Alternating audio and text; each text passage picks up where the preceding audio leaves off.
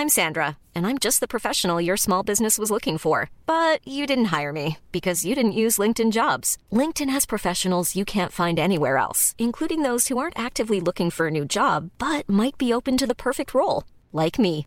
In a given month, over 70% of LinkedIn users don't visit other leading job sites. So if you're not looking on LinkedIn, you'll miss out on great candidates like Sandra. Start hiring professionals like a professional. Post your free job on linkedin.com/people today.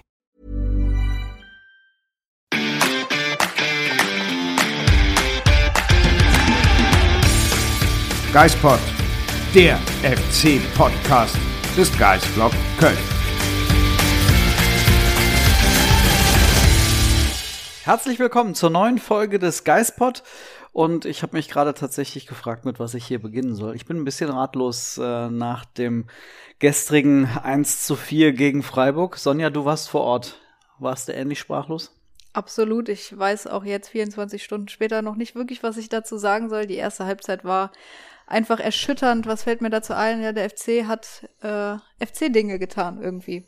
Man muss ja sagen, wir haben es alle anders erhofft. Viele haben es wahrscheinlich sogar anders erwartet, aber letztendlich wirklich überraschend ist das ja jetzt auch nicht. Ja, so ein typischer FC-Move, dass man sich Dinge, die man aufgebaut hat, sofort wieder einreißt äh, nach einer Spielpause. Das kommt auch nicht überraschend, das haben wir auch schon mal gesehen in Ja. der Abstiegssaison. Und auch so Dinge, dass Nils Petersen nach zwölf Spielen ohne Tor natürlich gegen den FC dann äh, wieder trifft. Das sind so Dinge, da kann man irgendwie die Uhr nachstellen, der auf den FC ist, was sowas angeht, echt verlasst. Ja, und das ist vor allem sehr traurig, weil der FC hatte natürlich gestern die große Chance, aus den Abstiegsrängen zu springen. Dann das Ergebnis am Abend zwischen Hertha und Bielefeld hätte den Kölnern da auch noch gut in die Karten spielen können. Letztendlich bleibt es am 17. Tabellenplatz, zwei Punkte hinter allen anderen mittlerweile, außer Augsburg, die sind noch ein bisschen weiter entfernt. Ja, und äh, der Optimismus, der irgendwie vor einer Woche noch bei uns allen vorherrschte nach den zwei Siegen, ist jetzt schon wieder in Pessimismus umgeschlagen, würde ich sagen. Ja, wir hatten uns ja irgendwie gerade schon überlegt, was machen wir jetzt hier eigentlich? Ähm, wer wird sich diesen Podcast tatsächlich heute anhören? Also wenn es euch so geht wie uns, dann ist die Frustration, glaube ich, gerade relativ Ja. hoch. Äh, wir hatten uns auch überlegt, ob wir uns hier einfach auf dem Sofa so ein bisschen hinfläzen, so wie der FC sich eigentlich in der ersten Halbzeit auf den Rasen ein bisschen rumgefläzt hat. Äh, es ist also es macht mich echt, es hat mich auch richtig sprachlos gemacht. Also du warst im Stadion, ich war hier in der Redaktion. Ich war so froh, dass ansonsten am, Sam am Sonntag gestern kein einziger ansonsten in diesem Bürohaus war, denn ich habe mich so aufgeregt, ich war so sauer. Also das war für einen drittletzten Spieltag. Es war einfach eine Unverschämtheit, was da in der ersten Halbzeit gelaufen ist. Total. Und irgendwie die Vorzeichen waren alle so gut. Die Mannschaft wurde wieder von vielen hundert Fans vor dem Spiel empfangen. S super schön alles gemacht und Corona-konform im weitesten Sinne, wie ich das sehen konnte, auch. Die Mannschaft wurde während des Spiels lautstark angefeuert. Die Sonne hat geschieden. Der Rasen sah gut aus. Ich gedacht, jetzt ein richtig geiles Spiel im Abstiegskampf, aber der FC hat gespielt wie das Wetter. So ein schöner Sommerkick irgendwie, während Freiburg ähm, Bundesliga gespielt hat. Und noch nicht mal ja richtig überragend, sondern Ja. einfach nur eine anständige Bundesliga-Leistung Total. erbracht. Und es hat total gereicht. Ich weiß noch, wie wir letzte Woche gesagt haben, ja, Freiburg soll jetzt härter schlagen und dann gegen den FC ein bisschen äh, easy machen. Ja, genau das Gegenteil irgendwie, ne? Es ist wirklich Ja. ein Dilemma mit diesem Club. Äh, Es war ja irgendwie schon so zu erwarten nach der Niederlage gegen, äh, gegen die Hertha. Christian Streich lässt sowas nicht auf sich sitzen. Er macht seine Jungs dann heiß. Aber trotzdem, die waren ja jetzt nicht überragend. Nee, also ganz ehrlich, ich finde auch, äh, der macht die jetzt heiß. Ich habe jetzt keine unglaublich heiße Freiburger Mannschaft gesehen. Ich habe einfach eine grottenschlechte Kölner Mannschaft in der ersten Halbzeit gesehen und das war auch wirklich frech. Es ist einfach so, dass man sagt, okay, Streich hat gesagt, Leute, zeigt zumindest Bundesliga, damit man uns nicht vorwerfen kann, dass wir hier in den Abstiegskampf eingreifen. Ja. Und der FC hat gesagt, wir greifen auch nicht in den Abstiegskampf ein. Und ich kann das einfach nicht verstehen. Du schlägst Leipzig, womit keiner rechnet. Du gewinnst dieses Zitterspiel in Augsburg nach einer sensationellen ersten Halbzeit, hast eine unglaublich breite Brust in der Pause. Und dann sagt Jonas Hector nach dem Spiel, wir haben es uns vielleicht zu leicht gemacht, weil wir zuvor zwei Siege in Folge eingefahren hatten. Das darf dir nicht passieren. Schon gar nicht, weil man ja eigentlich erwarten müsste, also die müssen noch mit der festen Überzeugung eigentlich in dieses Spiel gehen, wir gewinnen das und wir wissen, dass Freiburg vorher drei, spielt, äh, drei Tage vorher, nicht mal 72 Stunden vorher in Berlin gespielt hat. Von der ersten Minute an gehen wir da knallhart drauf. Wenn wir ein frühes Tor machen, dann sind die wahrscheinlich irgendwann an dem Punkt, dass sie sagen, okay, wisst ihr was, äh, macht er halt das Spiel. Ja, wir wollen uns hier jetzt nicht mehr verletzen vor der Sommerpause, Genau. irgendwie mal ganz entspannt. Und Aber- was macht der FC? Das war auch Standfußball, da hat sich ja keiner angeboten. Da, jeder eroberte Ball war sofort wieder weg. Also das waren ja wirklich irgendwie ganz alte Muster, in die die zurückgefallen sind. Und da hat man irgendwie das Gefühl gehabt, also solche Rückfälle hat es auch unter Markus Gisdol gegeben. Ähm, da war jetzt der Trainerunterschied, also der, der, der Trainerwechsel nicht irgendwie zu spüren. Und ähm, das einzig irgendwie Positive, was ich daraus noch mitnehme für die nächsten zwei Wochen, ist, dass sie zumindest in der zweiten Halbzeit zwischenzeitlich eine Reaktion gezeigt haben. Ja, das stimmt. Aber um nochmal auf die Aussage von Hector zurückzukommen, ich bin der Meinung, dass du so ein als Friedhelm Funkel, als einer der erfahrensten Bundesliga-Trainer, die es gibt, dann in der Pause oder kurz vor dem Spiel das Gespür dafür haben musst, dass die Mannschaft das jetzt vielleicht zu sehr auf die leichte Schulter nimmt. Ich finde, dass es dann irgendwie, das hätte er merken müssen und darauf reagieren müssen. Letztendlich, aber wie du sagst, er hat anscheinend in der Pause die richtigen Worte gefunden, denn der FC ist natürlich deutlich verbessert aus der Kabine gekommen. Wir haben dann irgendwie so eine typische FC-DNA dann also gesehen. Also das, was äh, man vom FC auch irgendwie hätte befürchten können. Und dann zumindest so ein paar Dinge. Jakobs, der nach längerer Verletzungspause jetzt das erste Spiel auch unter Funke gemacht hat. Ja. Ähm, Anderson, der wieder getroffen hat und so ein richtig schönes Tor gemacht. Ähm, Die Flanke war eigentlich gar nicht so gut, weil die leicht in den Rücken kam. Wie er da den Fuß noch hinterkriegt, fand ich auch richtig gut. Jakobs hat aber zumindest ein bisschen, ein bisschen Tempo gemacht.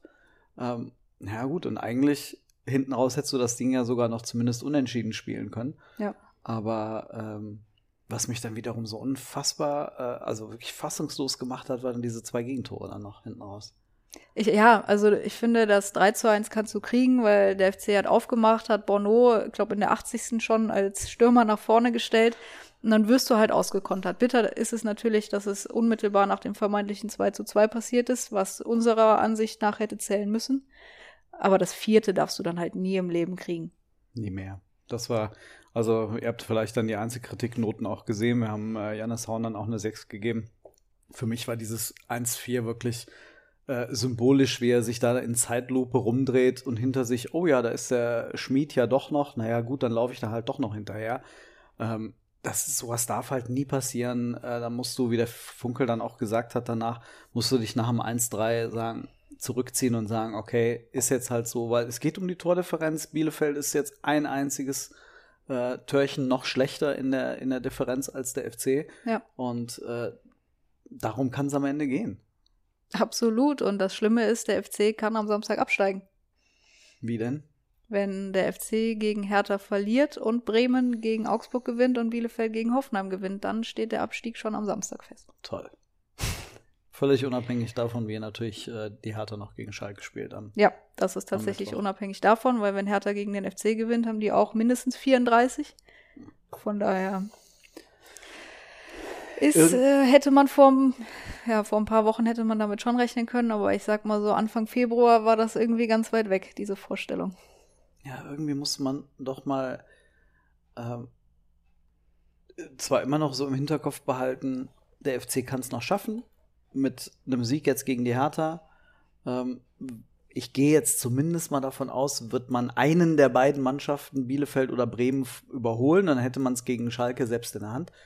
Aber es fällt dann einem wieder so unglaublich schwer, sich vorzustellen, wie das gelingen soll nach dieser Leistung gegen Freiburg. Ja, aber das ist halt auch so, der leichte Hoffnungsschimmer gegen Leipzig hat auch kein Mensch gedacht, dass der Ja. FC das gewinnen kann. Aber trotzdem, aktuell ist die Gefühlslage natürlich schlecht und ich gehe mal schwer davon aus, dass sie zumindest heute noch auch in den Köpfen der Spielern schlecht ist und nicht nur bei uns. und das ist jetzt halt die große Aufgabe vom Trainerteam von Friedhelm Funkel und André Pavlak, das irgendwie wieder in die richtigen Bahnen zu lenken. Vielleicht kann man sich noch mal an das schöne letzte Auswärtsspiel damals noch mit Fans in Berlin erinnern, an einem Karnevalssamstag. Allerdings die Vorstellung, wie man da jetzt 5-0 gewinnen will, das lassen wir mal. Das wäre auch ein 1-0 okay. Wäre total okay, ja. Ja, oder ein 5-4 oder irgendwas. Ist wurscht. Ähm, ja, an das Spiel erinnere ich mich auch noch. Das, äh, warst du vor Ort? Ich war da, ja. Das, Du warst ja noch nicht mal so sicher, ob du wirklich Bock auf die Reise hast. Ja, ähm, die Reise an sich, die war auch gar nicht so gut, weil irgendwie mein Zug hatte dann unglaublich viel Verspätung und ich musste wegen Personen im Gleis in Hamm noch drei Stunden da stehen. Oh, und bist erst mitten in der Nacht. ich bin, ich glaube, um drei Uhr nachts zu Hause angekommen und es war Karnevalssamstag, die Stadt war voll. Aber gut, mit einem 5 zu 0 im Gepäck war das alles halb so schlimm und irgendwie erträglich. Ach, mal so in positiven Erinnerungen zu schwelgen, ist auch ganz schön. Ja, ich weiß noch, dass ich das Spiel sehen musste. Ähm, ich war unterwegs und hatte nur, ähm, musste es auf dem Handy gucken.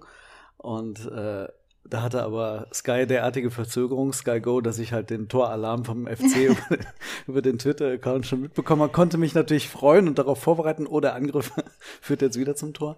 Ähm, hätte auch nichts dagegen, wenn das jetzt wieder so kommen würde. Aber ähm, äh, was Berlin angeht, wir hatten jetzt ja festgestellt, wenn wir die Reise machen würden nach Berlin, diesmal weniger aus Gründen des Spiels, sondern ähm, wir haben festgestellt, in Berlin gibt es Anger Rooms oder äh, Crash Rooms oder Wutabbauräume, in denen man Dinge zusammenschlagen kann. Am, am Sonntag hätte ich mich definitiv in so einem Raum äh, gerne wiedergefunden. Ich glaube, heute Morgen auch noch, als wir das Spiel besprochen haben. Ja, ganz sicher. Das hat einen echt ein bisschen sprachlos zurückgelassen gestern.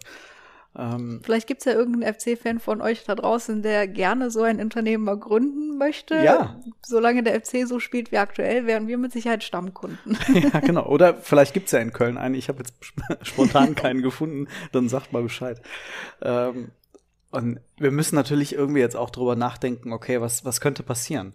Ähm, mit Blick auf die, auf die letzten zwei Spiele, mit Blick auf die nächste Saison, was hat das alles für Konsequenzen? Ich habe das Gefühl, das ist jetzt noch ein bisschen zu früh, Ja. darüber ausführlich zu reden. Das werden wir mit Sicherheit auch in den nächsten Podcasts dann noch tun, egal ob sich der FC rettet oder nicht. Ähm, wir haben ja sowieso erst die bereinigte Tabelle am Mittwochabend. genau, wenn Schalke gegen Hertha das letzte Nachholspiel dann bestritten hat, beziehungsweise Hertha gegen Schalke, wie man es sehen will. Das Spiel ist in Gelsenkirchen, da habe ich mir auch schon überlegt, okay, Hertha muss jetzt noch mal reisen. Aber ich mache mir da mit allem irgendwie zu viel Hoffnung. Man klammert sich an jeden Strohhalm, den man finden kann. Und letztendlich können es nur die elf Spieler am Samstag auf den Platz richten. Was ich halt auch, wo wir vielleicht drüber reden müssen, wie bitter war es, dass André Duda da wegrutscht. Also wenn du da in der 60. Minute das 2 zu 2 machst, dann geht das Spiel vielleicht 4-2 für den FC aus. Ich weiß nicht.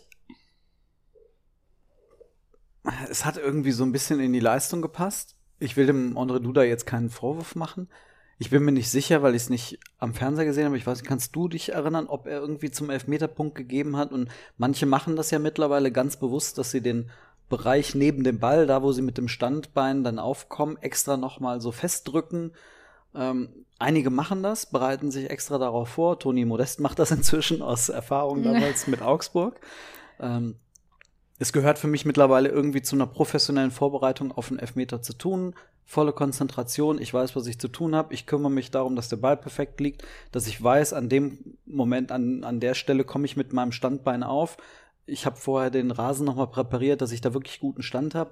Ich weiß nicht, ob er es nicht gemacht hat oder ob es einfach nur Pech war, aber es hat dazu gepasst, dass der FC in allen Bereichen nicht ganz da war. Ja, das, ich habe nicht gesehen, wie er vor dem ähm, Elfmeter sich vorbereitet hat.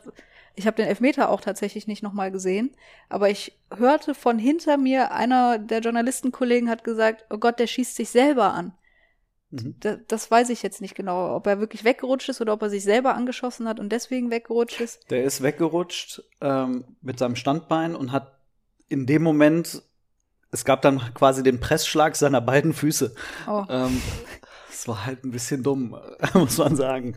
Also ich weiß jetzt gar nicht, ob das linke Bein dann äh, vor dem rechten am Ball war, aber auf jeden Fall so, dass er sich irgendwie angeschossen hat und der Ball dann als Katapult dann irgendwie Richtung Südtribüne gegangen ist. Das ist halt äh, minimal unglücklich gewesen. Naja, er ging nicht so weit übers Tor wie der Freistoß von Jannis Horn in der 80. Das muss man. Stimmt. Das war tatsächlich so ein Anger Room Moment. Ja. Was denkt man sich als Spieler in so einem Moment? 35 Meter, yo, ich nagel das Ding jetzt in den Winkel. Wir liegen ja zurück. Vielleicht hat er das im Training schon ein paar Mal geschafft, ich weiß es nicht. Also, es hat, also der Freistoß hat mich irgendwie ein bisschen wahnsinnig gemacht. Du hast dann ja zumindest noch ein Bono vorne drin. Äh, Skiri war da schon raus. Hm, ich. ja. Der ist, glaube ich, in der 75. raus. Ähm, aber du hast ein paar Leute drin und dann sowas, das verstehe ich dann auch ehrlich gesagt nicht. Also auch das ist irgendwie nicht konzentriert. Das ist nicht wirklich ernsthaft in dieser Situation Mhm. die beste Entscheidung gewählt. Das ist äh, genauso wie die Szene mit, mit Max Meyer. Wir haben über den Schuss dann von ihm geredet. Drexler, es war eine gute Aktion von ihm, legt das Ding in den Rückraum. Im Grunde so ein bisschen wie Augsburg. Äh, Ja. Schön an dem Strafraum, auf, die, auf den rechten Fuß. Und da fehlt einfach die Konzentration, in dem Moment den Ball richtig zu nehmen. Und dann wird's eher ein Rückpass für Flecken. Ne? Ja, genau. Naja, und dann hatten wir natürlich noch in der 92. das Tor von Jan Thielmann, also was dann aberkannt wurde oder nicht gar nicht erst die Anerkan Anerkennung bekommen hat. Das, wie sagt man so schön, das Spielglück hat auch ein bisschen gefehlt, aber wie sagt man auch, man muss sich Spielglück erarbeiten und das hat der FC gerade in der ersten Halbzeit nicht getan, das was er gegen Leipzig und Augsburg noch getan hat. Ja, ganz sicher. Also ich habe mich auch wahnsinnig über die ähm, Entscheidung dann ähm, geärgert, konnte auch Hector verstehen, der danach sagte, äh, manche Schiedsrichter wissen es halt einfach besser und äh, mir geht diese Arroganz der Schiedsrichter teilweise richtig auf den Keks. Äh, ich, was ich mich, was ich wirklich nicht verstehe, ist Sören Stork im, äh, als äh, Videoassistent beim Elfmeter schickt er ihn raus und sagt, guck es dir noch mal an. Bei dem Tor sagt er, nee, Ja, äh, musst du den nicht angucken. Das verstehe ich nicht. Denn es geht ja immer darum, ist es eine klare Fehlentscheidung. Ja. Beim Elfmeter, es hat einen Kontakt gegeben. Und wenn Fritz den so wertet, als dass er es ein elfmeterwürdiger Kontakt war, dann hat sich der VAR rauszuhalten. Wenn es keinen Kontakt gegeben hätte, dann wäre es eine klare Fehlentscheidung gewesen. Aber offensichtlich musste er ihn da noch mal rausschicken, was albern ist. aber wie lange er sich das auch angeguckt hat. Ja. Also das habe ich auch nicht verstanden. Das hat ja bestimmt, weiß ich nicht, 90 Sekunden gedauert, gefühlt länger, aber man ist dann ja immer ein bisschen verzerrt in der Wahrnehmung, aber das war schon äh, skurril. Also. Und dann guckt er sich diese Szene nicht nochmal an. in so einer entscheidenden Situation muss ich doch eigentlich auch als Schiedsrichter noch mal sagen, stopp, weißt du was, es geht hier um einen Abstieg, es geht hier um Punkt oder nicht, 92., Minute, 91., wie auch immer, ich gehe freiwillig noch mal raus. Ja. Und dann, wenn wir vor der Saison irgendwie darüber gesprochen haben, dass äh, der Trikotärmel äh, nicht zum Ha- Handspiel gehört, gerade in so einer wi- wichtigen Situation, gucke ich mir das doch noch mal an. Ja, oder wie ist das heutzutage bei so vielen Abseitssituationen, wenn es unklar ist oder ein bisschen kritisch wird, weiterlaufen gelassen und im Zweifel schaltet sich der VRR dann nochmal Ja. ein. Dann pfeift doch das Tor nicht ab und lass es dann nochmal überprüfen. Ja. Ich glaube, er, hatte er gepfiffen, bevor der Ball im Tor war? Nee, so, dann, dann Nee. wäre ja gar keine Diskussion. Aber ich, ich verstehe es nicht. Also, naja, das werden wir, werden wir nicht mehr lösen. Das Ding ist wieder mal in den Brunnen gefallen. Ja. Ähm, was mich, oder worüber wir beide ja auch mal geredet haben, war die Defensive Mhm. ähm, beim FC. Also bei allem, bei allen Diskussionen um die fehlende Offensive in dieser Saison, wenn wir vergleichen, die Defensiven, die Abwehrreihen der Abstiegskandidaten, da ist halt der FC mit Abstand die schlechteste Mannschaft, wenn man Schalke mal ausklammert, die einfach außer Konkurrenz laufen offensichtlich. 60 Gegentore waren das, ne? 60 Gegentore. Und was du ja auch gesagt hattest, Schalke hat 20 Tore geschossen, total wenig. Aber Bielefeld hat nur 23 geschossen. Und der FC hat äh, 33 geschossen. Ja. Also 10 Tore mehr als Bielefeld, hat aber weniger Punkte. Ähm, Bremen hat nur ein Tor mehr geschossen als der FC. Da hat man auch nicht über irgendwelche großen Kaderprobleme in der Offensive gesprochen. Bielefeld 23 Tore, Augsburg hat nur 32 Tore, also ein, ein Tor weniger geschossen als der FC. Aber die haben halt alle 10, knapp 10 Gegentore weniger kassiert. Also Bielefeld 51, Bremen 51, Hertha 49, Augsburg 49 und der FC halt 60. Also wir reden immer über die Offensive in der Saison, dass da die Möglichkeiten gefehlt haben. Aber Markus Gisdol und jetzt auch Friedhelm Funkel, zumindest in diesem Spiel, sie schaffen es nicht, die Abwehrreihen zu schließen. Ja, aber es müssten nicht 60 Gegentore sein. Klar sind es viele Gegentore, aber du hättest nicht 4-1 gegen Freiburg verlieren müssen. Du Mhm. hast in dieser Saison neun Gegentore gegen den SC Freiburg kassiert. Neun. Ja. Du hast gegen Hoffenheim in zwei Spielen sechs kassiert, du hast gegen Leverkusen sieben kassiert und gegen Bayern hast du hinten raus auch 1-5 verloren, was nicht mehr hätte passieren müssen. Ja. Einfach weil die Spieler, wenn sie merken, sie verlieren das Spiel, anscheinend gedanklich schon wieder in der Kabine sind. Ja, das ist genauso Leverkusen, dieses äh, da hinten raus einfach die, die laufen zu lassen oder mit einer halbgaren Grätsche irgendwie versuchen zu klären. Das funktioniert nicht. Ja. Über die Janis Horn-Geschichte habe ich mich gerade schon genug aufgeregt. Beim 1 zu 4. Ähm, ja, dieses 1-3 kann fallen. Ja, kann. Aber auch da, wir reden doch immer über Restverteidigung. Mhm. Dann muss man das einfach auch entsprechend organisieren. Klar, wenn man Bornona noch weiter vorschickt, ähm, dann wird es halt irgendwann personell auch dünn hinten, aber also wenn wir über die Probleme beim FC reden, dann müssen wir auch einfach darüber reden, dass die Abwehr nicht Bundesliga tauglich war. Ja. Ähm, in dieser Saison. Den 60 Gegentore führen automatisch dazu, dass du ganz, ganz unten stehst. In den meisten Fällen schon, aber wenn du auch Sebastian Borno in der 80. Minute als zweiten Stürmer nach vorne stellen musst, frage ich mich, was machen eigentlich Tolo Arukodare und Emanuel Dennis im Training, dass Mhm. die es nicht mal in den Kader schaffen in so einem wichtigen Spiel gegen den Abstieg. Also, so dass du dann gar keine Option hast. ja, Ähm, also ich habe mich noch gewundert, äh, warum Sebastian Andersson äh, raus musste, aber du hast das dann besser gesehen. Ja, er hat ja die gelbe Karte bekommen gegen Gulde, hat dann wenige Minuten später Gulde an der gleichen Stelle nochmal gefoult und dann nochmal am Mittelkreis, ich weiß nicht mehr, was das für ein Foul war, aber da ist Marco Fritz sofort zu ihm hingegangen und hat gesagt, du noch einmal und dann muss ich dich runterstellen und in dem Moment kam Jan Thielmann eigentlich auch schon zur Bank gelaufen. Ja, das hatte ich gar nicht mitbekommen. Ich habe mich dann später gewundert, weil für mich war in dem Moment dann auch so ein Bruch im Spiel. Ja. Äh, Anderson fand ich war in dem Moment super im Spiel. Der hat die Bälle abgeschirmt, hat sie gehalten, weitergeleitet. Die Vorbereitung, also die Einleitung des Elfmeters äh, war genau seine Szene. Er setzt sich da am Mittelkreis oder an der Mittellinie gegen drei, vier Leute durch, legt dann raus, weil er es einfach, weil er der einzige Spieler ist, der diese Bälle festmachen kann. Aber dann musst du zumindest irgendwie auf der Bank noch eine Alternative haben, die du dann irgendwie äh, in einem ähnlichen Format dann vorne reinstellen kannst. Denn Bono, genauso wie Sörensen, Anfang der Saison irgendwie dann vorne noch mal reinzuschmeißen. Das ist wie früher Kevin McKenna nochmal nach vorne schicken. Das ist echt deprimierend. Das ist einfach schwierig zu akzeptieren, dass Ja. sowas in der Bundesliga nötig ist. Nun gut, in zwei Wochen haben wir es geschafft, dann wissen wir, Ja. hoffentlich wissen wir nicht in einer Woche, wie es ausgeht, sondern erst in zwei mit einem positiven Ergebnis dann. Ich glaube dran, dass der FC am letzten Spieltag noch die Chance hat auf den Klassenhalt. Das Schlimme ist, dass ich drei Punkte gegen Schalke einplane. Und Also trotzdem die es nicht musst du auch kann. einplanen, weil du musst dieses Spiel gewinnen, keine Frage, aber für mich ist das auch so fix. Ja, die drei Punkte hat der FC. Ja. Und dann kommt es irgendwie darauf an. Ja. Und dann reden wir wieder über die FC-DNA. Ach, es ist echt, echt sehr, sehr anstrengend zurzeit. Aber gut, wann ist es mal nicht anstrengend, wenn man sich mit dem FC beschäftigen muss?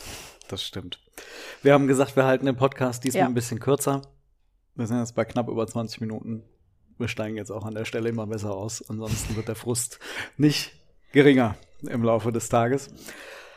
Wir melden uns nächste Woche am Mhm. Montag. Hoffentlich mit fröhlicheren Geistbloggern. Hoffentlich auch mit fröhlicheren Fans und ZuhörerInnen. Und dann gucken wir mal, was der FC gegen die Hertha angestellt hat. So sieht's aus. Macht's Euch eine gut. schöne Woche. Tschüss.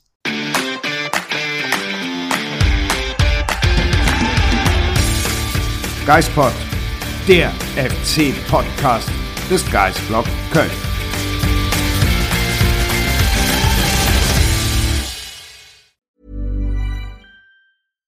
Mom deserves the best, and there's no better place to shop for Mother's Day than Whole Foods Market. They're your destination for unbeatable savings, from premium gifts to show-stopping flowers and irresistible desserts. Start by saving 33% with Prime on all body care and candles. Then get a 15-stem bunch of tulips for just $9.99 each with Prime. Round out Mom's menu with festive rosé, irresistible berry chantilly cake, and more special treats. Come celebrate Mother's Day at Whole Foods Market.